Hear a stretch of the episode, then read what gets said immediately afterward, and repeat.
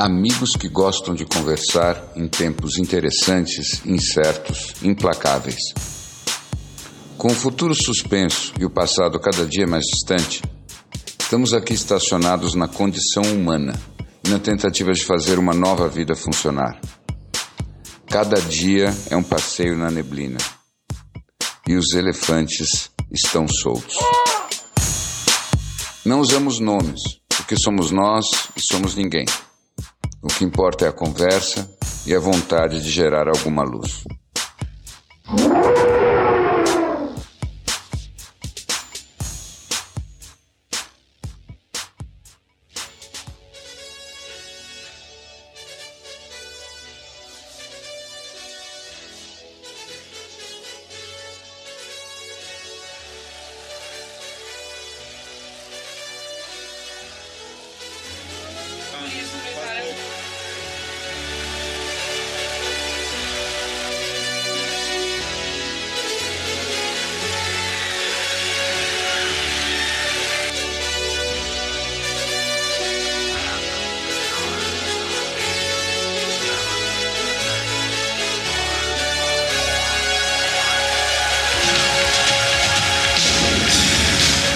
Será que algum dia a gente já saiu na rua? Ah! Ou se aquela, aquela rua só existia na nossa cabeça e essa é a rua verdadeira. Difícil. Porque é engraçado. Tá, eu, tenho uma coisa que eu acho que vocês não estão levando em conta da possibilidade real hum. de que esse Covid veio porque o Truman Show precisava de obras de reparo de cenário. e criou essa história para eles poderem é, remontar o palco e remontar as árvores, enfim, colocar as coisas para funcionar de novo. Vocês perceberam a quantidade de reformas nas ruas que eles estão fazendo, quebrando todas as ruas e calçadas? Essa, essa é uma hipótese real, hein? É. Agora vocês, vocês, têm, vocês têm a sensação de que vocês estão num sonho também de vez em quando? Que fica tudo. Ah, sim. Sim, sim, sim, sim. Até porque é tudo muito contínuo, tudo muito homogêneo. Na verdade, parece um sonho. Só parece um sonho muito longo. É. Mas, francamente, eu acho que todo mundo se acordasse amanhã e tivesse tudo normal, a gente dizendo, nossa, que sonho, hein? Mas é. a gente. Agora, a pergunta que eu acho que é mais interessante, claro, é: e se a gente acordasse amanhã e fosse um sonho? E a gente fosse para um, um dia típico de dois meses atrás da nossa vida, a gente ia suspirar aliviado ou não? Essa é uma excelente pergunta. É, e de pronto me vem a sensação, é, tirando as fatalidades e todas as questões sociais, econômicas, enfim, é, eu acho que se ficasse, obviamente, todo ficasse o processo evolutivo que aconteceu dentro de cada um como uma realidade, então ótimo, deu para se curar tudo no sonho. E provavelmente ainda ficou um pedacinho para a gente tentar revisitar depois, e basta dormir de novo e a gente tenta completar lá. Mas a verdade é que é, deu para mexer e dá para mexer muita coisa ainda com esse formato que está aí. É, o que, que você acha, Snow? Eu estava pensando aqui, sentimento bem paradoxal. Por um lado, um alívio enorme de pensar que isso não existe, mas por um outro lado, tem um aviso muito necessário para a humanidade, tem uma uma sensação de uma necessidade profunda de que isso precise acontecer para que a gente consiga chegar num lugar melhor como, como espécie. Mas você é, sabe, pra... é, mas uh, fala, fala.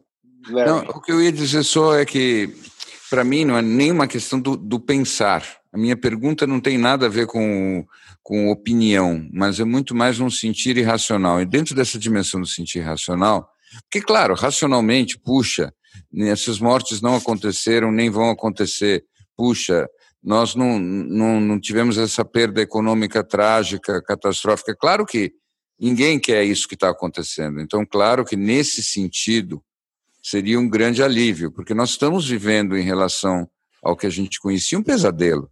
Mas o meu ponto todo é que provavelmente junto com esse alívio haveria também um mal-estar de acordar. Por quê? pelo menos essa é a minha impressão, essa experiência que já está se tornando bastante longa já nos transformou. Então, de certa maneira, nós já estamos fritos, porque agora nós perdemos muito daquilo que era a nossa vida anterior. Mas se essa vida anterior voltasse como de um, de um, como um estilingue e a gente conseguisse voltar magicamente para ela, a gente também ia sentir que perdeu alguma coisa. Agora a gente não está nem na nova vida, nem na velha mais. Eu acho que oficialmente estamos no limbo. Mas eu acho que nós vamos ter, mesmo agora, quando houver um segundo momento em que a gente possa retomar parcialmente um pouco daquela vida anterior, eu tenho a impressão que vem aí a segunda temporada. Né? Uhum. E vai ser, talvez nesse esse limbo seja um campo de estudo exatamente com a característica que ele precisa ter para a gente experimentar um pouco das duas coisas. Uhum. Porque agora a gente vai se deparar com como ficou a cidade depois do tornado. Né? É. Estamos todos saindo dos nossos bunkers e vamos ver como é que está a cidade é, destruída. A cidade, uhum. enfim, a sociedade. E aí tem essa segunda temporada que eu acho que é como é que a gente vai se relacionar com isso e uns com os outros. E, e esse sim acho que vai ser o, um estágio mais profundo dessa história toda. É, esse vai querendo ou não, agora nós ainda nós estamos protegidos dessas, dessas informações que aparecem só nas telas. Que é um componente muito onírico de tudo isso também, né? Que a gente tem essas telas acontecendo, a gente já falou disso antes.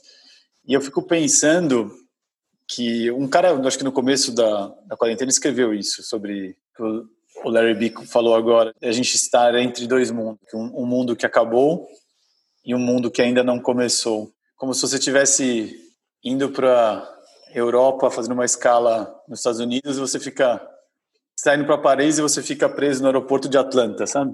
E fica ali por um tempo e um tempo e de repente todas as, todos os seus ideais, tudo aquilo que fez te mover já não é mais a mesma coisa e você não sabe mais para onde você está indo. E a chance de você voltar para um outro lugar onde você não conhecia também deixa de existir.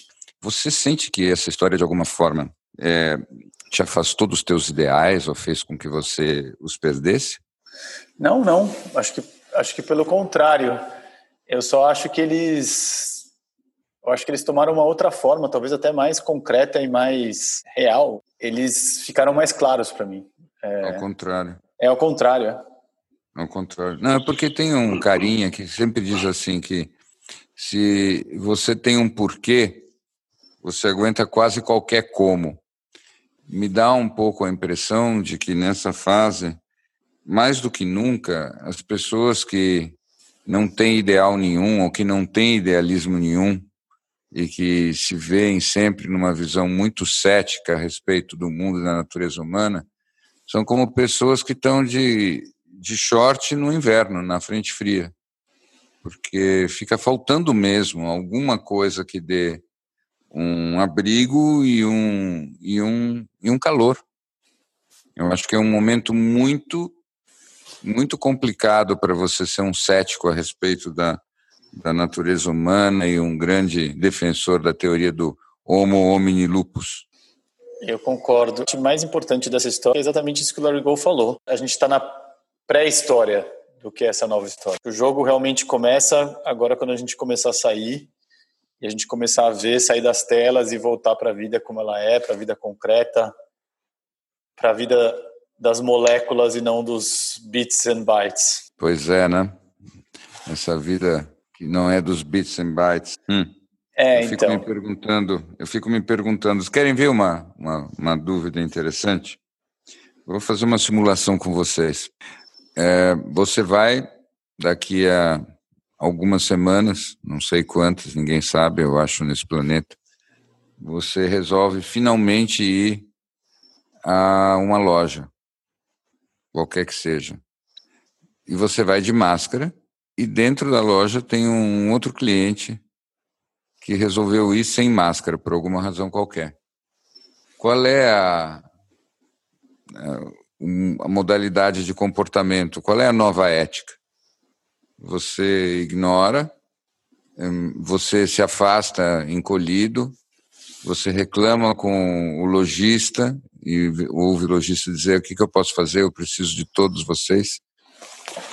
Qual que vocês acham que vai ser o caminho? Eu vou partir do pressuposto que nós estejamos falando de um período um pouco mais à frente, porque eu acho que num primeiro momento vão ter regras eh, muito claras de abertura do comércio que meio que vão vão definir isso. O que não impede, obviamente, que tem, como há regras, há quem as quebre, né?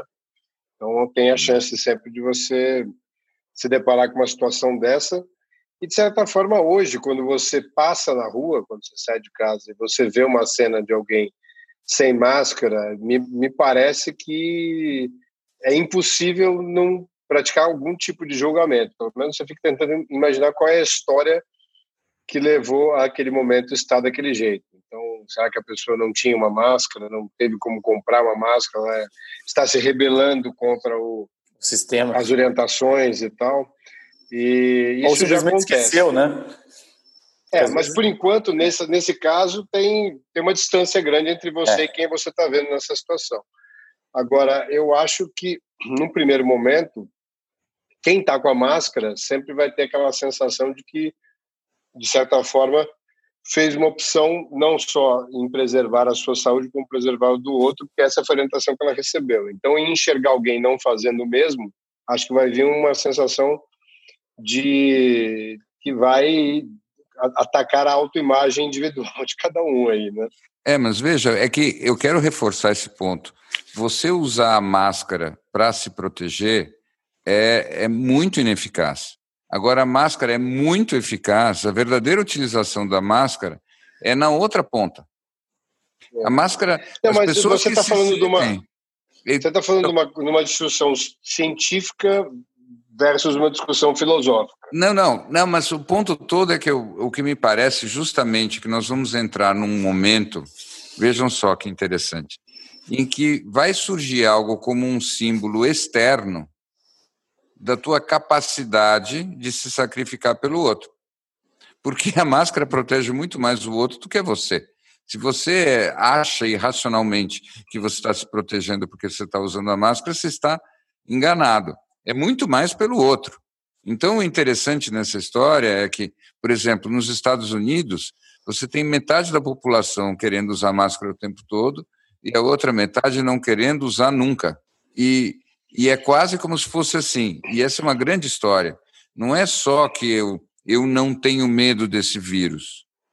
Eu não tenho medo desse vírus e se eu pegar, eu passo para você sem nenhum problema, porque você também não devia se preocupar com isso. E se você se preocupar é, com isso, você é um fraco.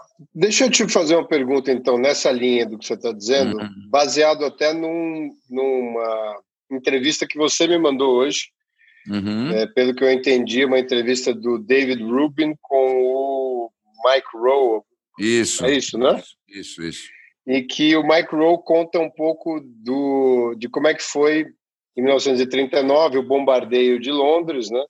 E uhum. o negócio incessantemente acontecendo no primeiro mês e todo mundo, até porque não tinha opção, foi ali para baixo, ficou vivendo aquela vida de isolamento no underground no segundo mês e chegou no terceiro mês, o cara começou a sair e as bombas caíam na mesma intensidade que caiu no primeiro mês.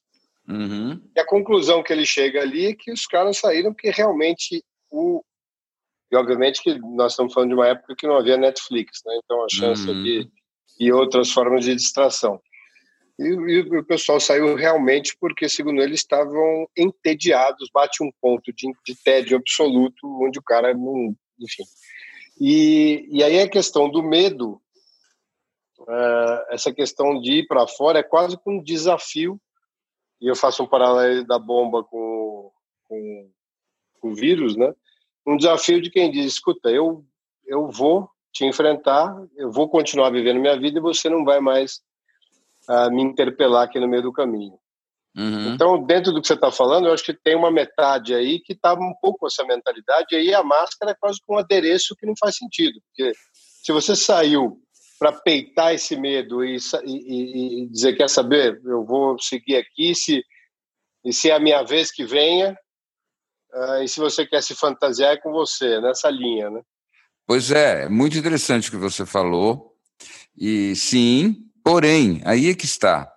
Eu acho que nós temos, nós estamos diante de um desafio e tem um, que é um desafio não só cognitivo, mas também de maturidade psicológica. Por quê? Porque existem várias dimensões simultâneas do que está acontecendo. A gente poderia dizer assim, que existe uma primeira dimensão, que é o quanto que eu tenho medo desse vírus ou não.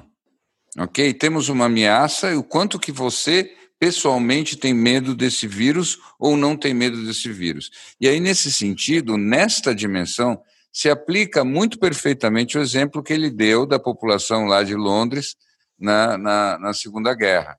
Cada pessoa que sai do bunker e vai trabalhar mesmo com bombas, ela está tomando uma decisão de continuar construindo o mundo, correndo risco de vida porque cansou de ficar no medo.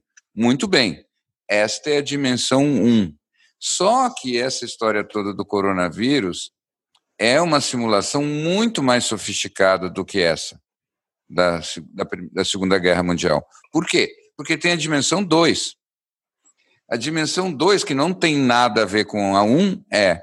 Na segunda dimensão é o quanto que você é capaz de restringir a sua liberdade e os seus movimentos, porque quando você sai do bunker para enfrentar as bombas, você está só se colocando em risco. Quando você, porém, no nosso cenário atual, você sai na rua sem máscara, você está não só se colocando em risco, você está, sobretudo, colocando em risco um monte de pessoas que você conhece e não conhece. Então, a segunda dimensão é o quanto que você consegue funcionar a partir do outro ou o quanto que você só pensa no próprio umbigo. É, então... Isso é completamente diferente de você ser corajoso ou não. E, e o que eu acho interessante do que vocês dois estão falando é que, no fim, não usar máscara é quase uma ação afirmativa de um tipo de pensamento, que é eu não só não tenho medo de maturidade, né? Exatamente. Eu não só não tenho medo desse vírus, como eu não dou a mínima para o outro, para você. Essa frase poderia parecer quase uma frase a gente poderia julgar e falar assim, não, isso tem pouca gente que pensa assim hoje em dia, mas quando a gente vê uhum. o que está uhum. acontecendo nos Estados Unidos e aqui no Brasil em muitas instâncias, a gente olha e fala, incrivelmente, esse tipo de pensamento nessa nossa sociedade ainda existe. É, e para mim, eu, eu preciso dizer que é que eu acho que a pessoa está lá explicitando a incapacidade dela de se preocupar com a minha existência ou de qualquer outro. Então ela merece. Mas aí eu, eu, eu te pergunto o seguinte: não existiria, não existe aí talvez um grupo que eu acho que eu cada vez mais vejo que é significativo de quem realmente não acredita nas notícias que houve a respeito do, do, do vírus e mais do que isso. É, não acredita nas estatísticas e, quando vê as estatísticas, não consideram mais significativas do que qualquer outra doença que tivesse uma lupa desse tamanho, é, mostrando resultantes de morte e contaminação. Eu acho que é incontestável o fato que se contamina muito mais do que outras coisas, isso aí não, não tem como argumentar, imagino. Mas uhum. eu acho que tem aí um, um statement, né? tem aí um, uma forma de protesto mesmo, de dizer, não, eu me desculpa, você tá, eu não usar a máscara é a forma que eu tenho de me comunicar, de comunicar o fato de que eu não, não, não, não estou de acordo com, com as informações que se propagam a respeito disso. É, que é o mesmo cara que acredita na Terra plana, o mesmo cara que acredita que... Não, não necessariamente, Larry, eu, eu acho que não necessariamente, porque é, existe também uma terceira camada aí, que é, tem uma camada de interesses de se propagar. Tem muito fake news, isso aí não tem dúvida, uhum. tem exageros, tem teorias conspiratórias, enfim, tem, acho que tem muita coisa nesse sentido que é, não é só preto ou branco, está longe de ser isso, né? Concordo. Não, perfeito, perfeito, perfeito. Mas vamos por aí então. Deixa, vamos continuar um pouco a simulação. Vou fazer de conta que eu tenho dúvidas de que o vírus existe. Vamos fazer de conta, talvez até a outra possibilidade, que eu já tenha pego o vírus, tá? Uhum. E que eu já tenha até imunidade, porque os testes todos sugerem isso. Ou seja, eu não tenho nenhuma razão para me preocupar com isso. No entanto, o ponto todo é: Um, eu posso estar enganado, ainda que eu acho que não, porque ninguém acha que está enganado. E, e, de qualquer maneira, o outro não sabe nada sobre a minha circunstância. O que me custa simplesmente andar de máscara para que o outro não tenha que ter um sobressalto, ter que tomar uma decisão. Não é uma coisa simples. Você não acredita que existe o vírus? Ótimo. Good for you. Usa máscara do mesmo jeito. Por que você não usar máscara e se colocar nesse cenário de oposição a tudo que está acontecendo? E aí, e tratar isso como uma questão libertária. E eu acho que o que está por trás disso é essa situação toda está realmente criando dois grupos com ninguém no meio do caminho. Estava pensando aqui nas origens mais atávicas da nossa sociedade e fiquei pensando numa música de muito sucesso brasileira chamada Camaro Amarelo. E eu fiquei hum. pensando se daqui a pouco andar sem máscara não vai ser a nova, o novo jeito de você chamar a atenção talvez seja o jeito mais fácil de ressaltar a diferença de, de pensamento e de visão sobre a humanidade que a gente tem dentro do Brasil e que convivem diariamente. Eu acho que, já que você usou uma referência musical, eu vou usar uma outra aqui, que é aquela música do, do Criolo, né, que eu outro dia compartilhei com vocês, o cartão de visita. Talvez essa questão que o Larry levantou o usar ou não a máscara pode começar a virar um statement, viu? pode começar a virar uma forma de protesto contra o estabelecimento.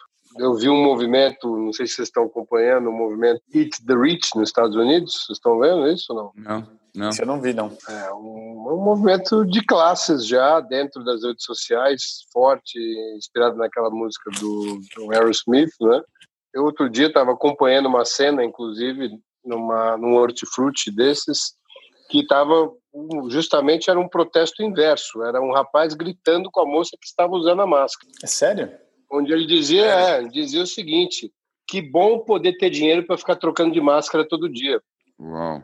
É, coisa está complicada, hein? É, mas é isso, porque aí você cria pequenas diversidades que, que canalizam todas as questões mal resolvidas da nossa sociedade em pequenos atos. Ou não tão pequenos. É. Ou não tão pequenos. Mas vocês sabem, é, por trás disso tudo que nós estamos falando, para mim, existe uma grande disputa que está voltando à tona com toda a força.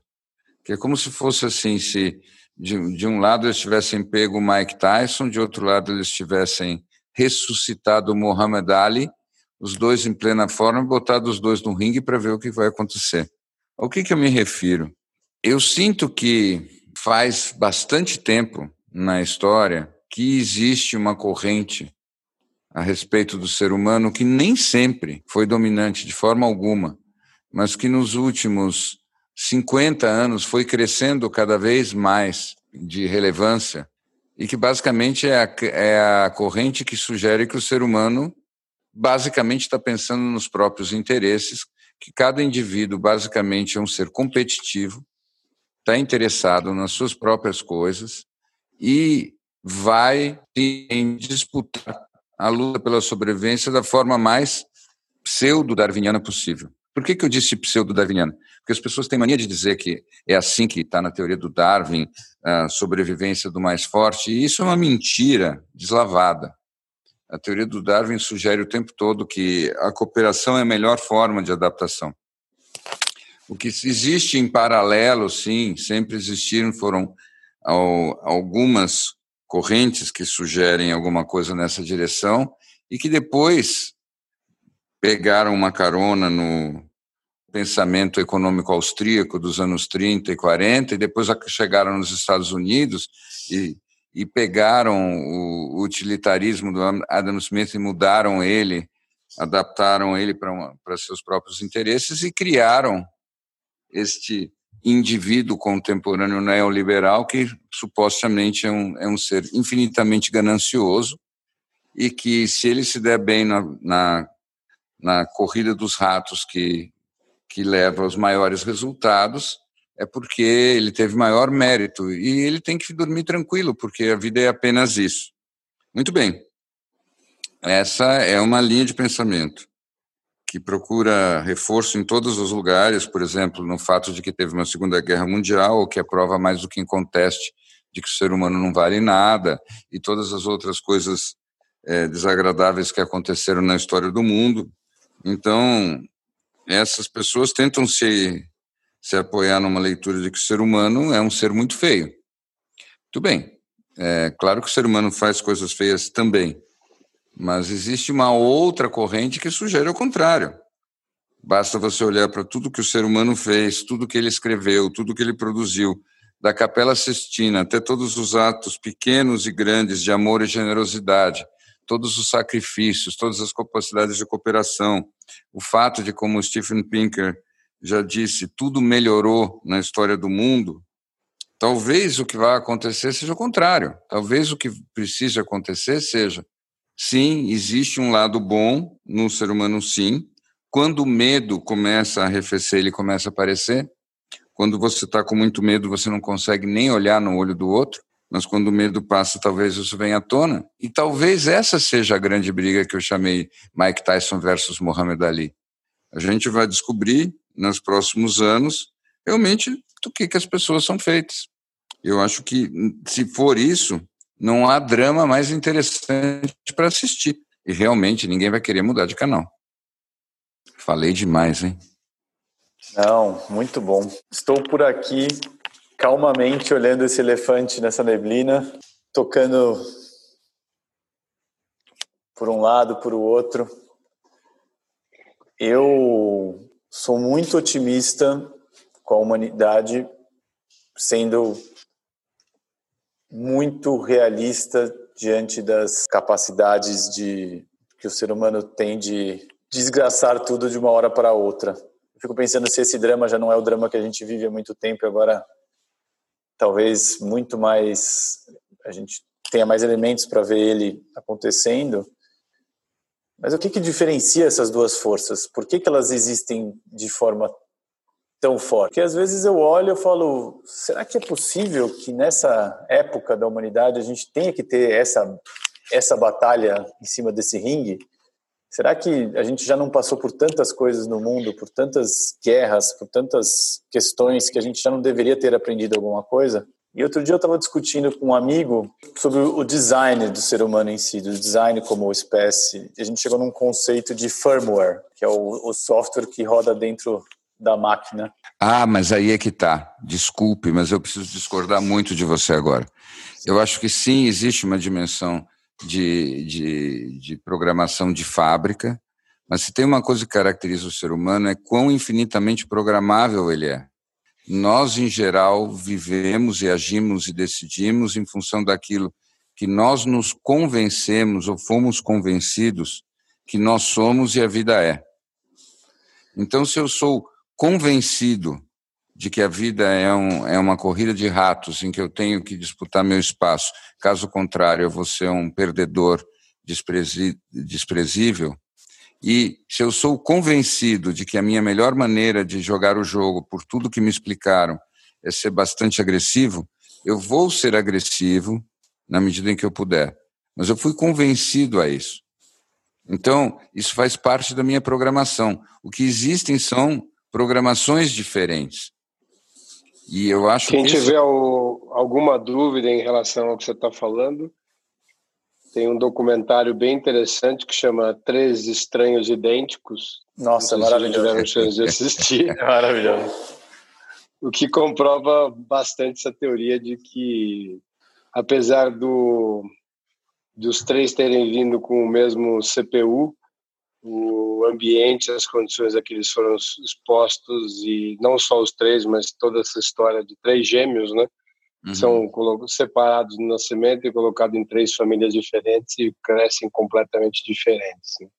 Uhum. Mas vocês acham que não é... tem limitação, então, no software, no, no firmware ali? Não, eu, eu, eu não tenho capacidade técnica de responder a sua pergunta com propriedade, mas a minha impressão é de que, sem dúvida, tem um fator genético, não só nisso, mas em uma série das doenças, inclusive no, no Covid, e, e, tem um fator, como a própria epigenética trata hoje, né, que é o, como é que o ambiente impacta o, o resto das suas transformações. Né? Olha, deixa eu te dar um exemplo, Snow. É, do ponto de vista mais técnico, a gente poderia, no que tange essa conversa, falar, por exemplo, da psicopatia. Uhum. E é um, um, quadro que tem mais a ver com essa história.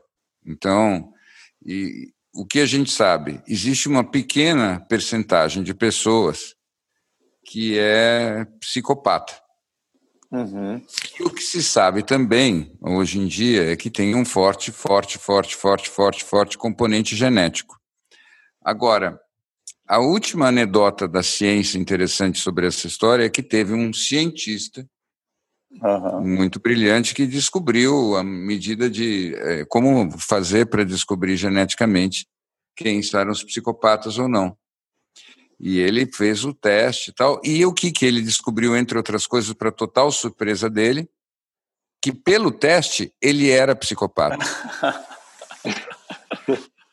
é fato. E que, por acaso, quando ele parou para ver, etc., se não fossem dois ou três pequenos eventos na vida dele que o encaminharam para um lado para o outro, talvez ele tivesse se tornado um psicopata mesmo.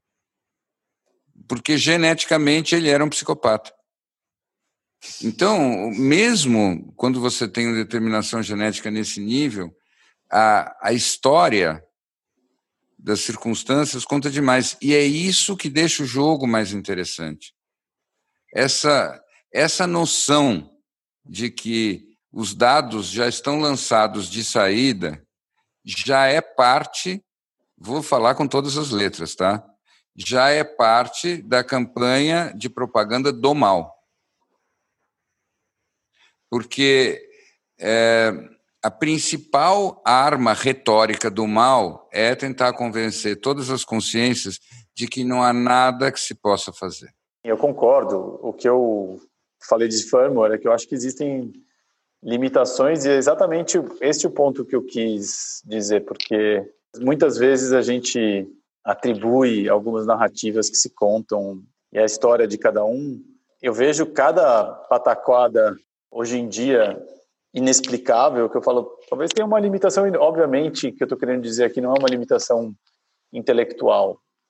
Estou querendo dizer aqui talvez de uma de uma limitação do que a gente pode como humanidade. E vocês me conhecem bem o suficiente para saber que isso não é uma um conformismo meu, pelo contrário. A pergunta e a minha dúvida era exatamente essa, se às vezes vejo, se às vezes a gente não chegou no momento em que a gente talvez almeje mais do que a gente pode ah, mas aí sem dúvida. Querem ver uma história boa? Uma história que me contaram há umas duas semanas. Começaram a distribuição desses 600 reais, né? Por cabeça. E essa distribuição é feita em agências da Caixa Econômica. Muito bem. Estava a fila para receber esses 600 reais na agência da Caixa Econômica. Regra para poder entrar na agência, obviamente, qual que é? Portar uma máscara.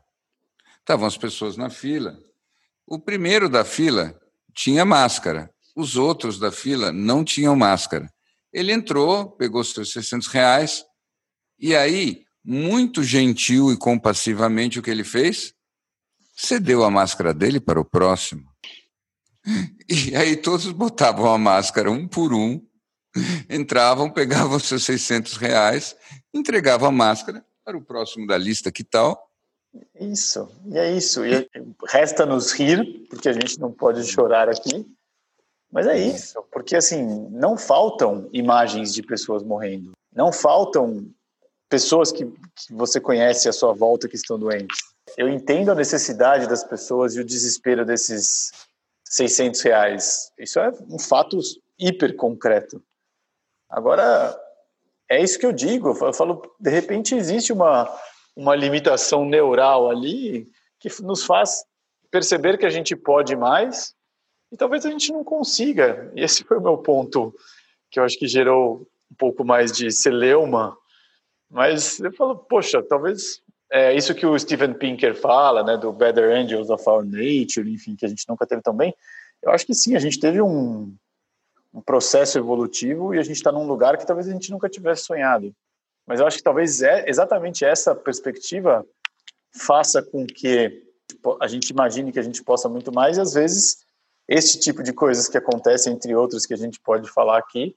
Enfim, o nosso próprio presidente organizando manifestações em, em plena pandemia, a gente olha e fala, bom, realmente, talvez essa seja a graça de estar encarnada, né? É, eu acho que tem um, talvez uma visão que não sei se seria o caminho do meio aí nessa história, mas eu acho que primeiro essa possibilidade de que realmente nós todos sempre estamos defendendo os nossos interesses seja predominante, uh, mas talvez para que a gente, talvez nesse caso em especial, a melhor defesa individual de sobrevivência seja a defesa do coletivo ou a observância do coletivo.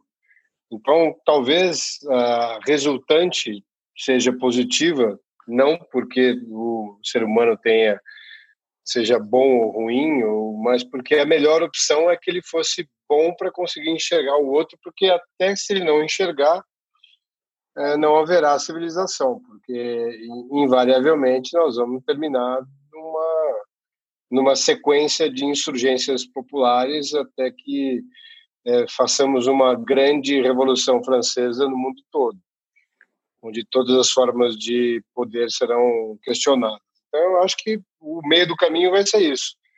Uh, alguns farão porque genuinamente sentem o outro e outros farão porque enxergar o outro vai ser uma necessidade.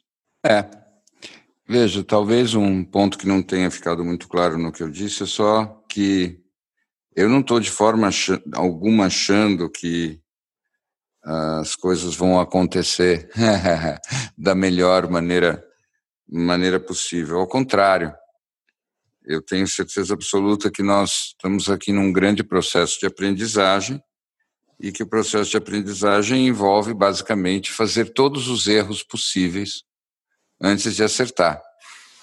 E me parece que a gente está muito forte nesse caminho de todos os erros possíveis. E eles acontecem é. naturalmente, seja por ignorância, seja por até pura e simples estupidez. Mas até o estúpido aprende.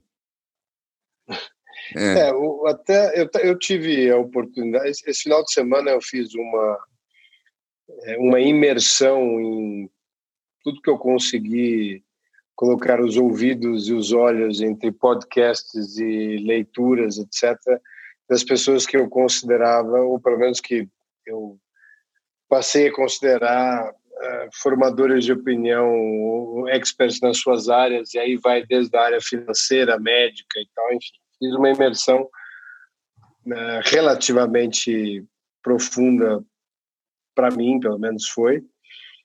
E, e aí me remeteu no final do domingo àquele lugar que nós estávamos quando a gente discutia aquela história do Sadhguru, porque eu realmente não consigo dizer para você que alguém tenha alguma certeza remota que seja de que alguma das das, dos dados históricos ou dos ciclos que eles estudaram ou de uhum. coisas parecidas que já houveram pudessem ser aplicados agora, porque o número de variáveis é muito grande. Então, por mais que seja parecido um ou outro aspecto disso, a somatória de todas as variáveis uhum. torna essa equação absolutamente inadministrável. Isto posto, voltamos àquele ponto que dizia o Sadhguru, vamos nos concentrar a estar mais preparados a lidar com o desconhecido, ao invés de tentar adivinhar o que será o desconhecido. Porque é, eu tenho a sensação muito clara de que é, é para isso que esse negócio veio.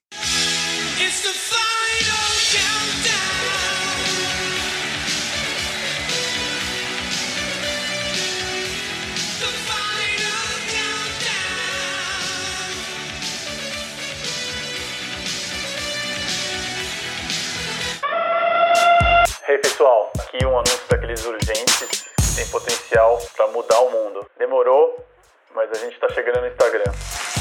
A ideia é ter um canal que a gente possa trocar, bater papo, falar com os nossos amigos que agora já estão do mundo inteiro, colocar umas novidades e alguns conteúdos diferentes.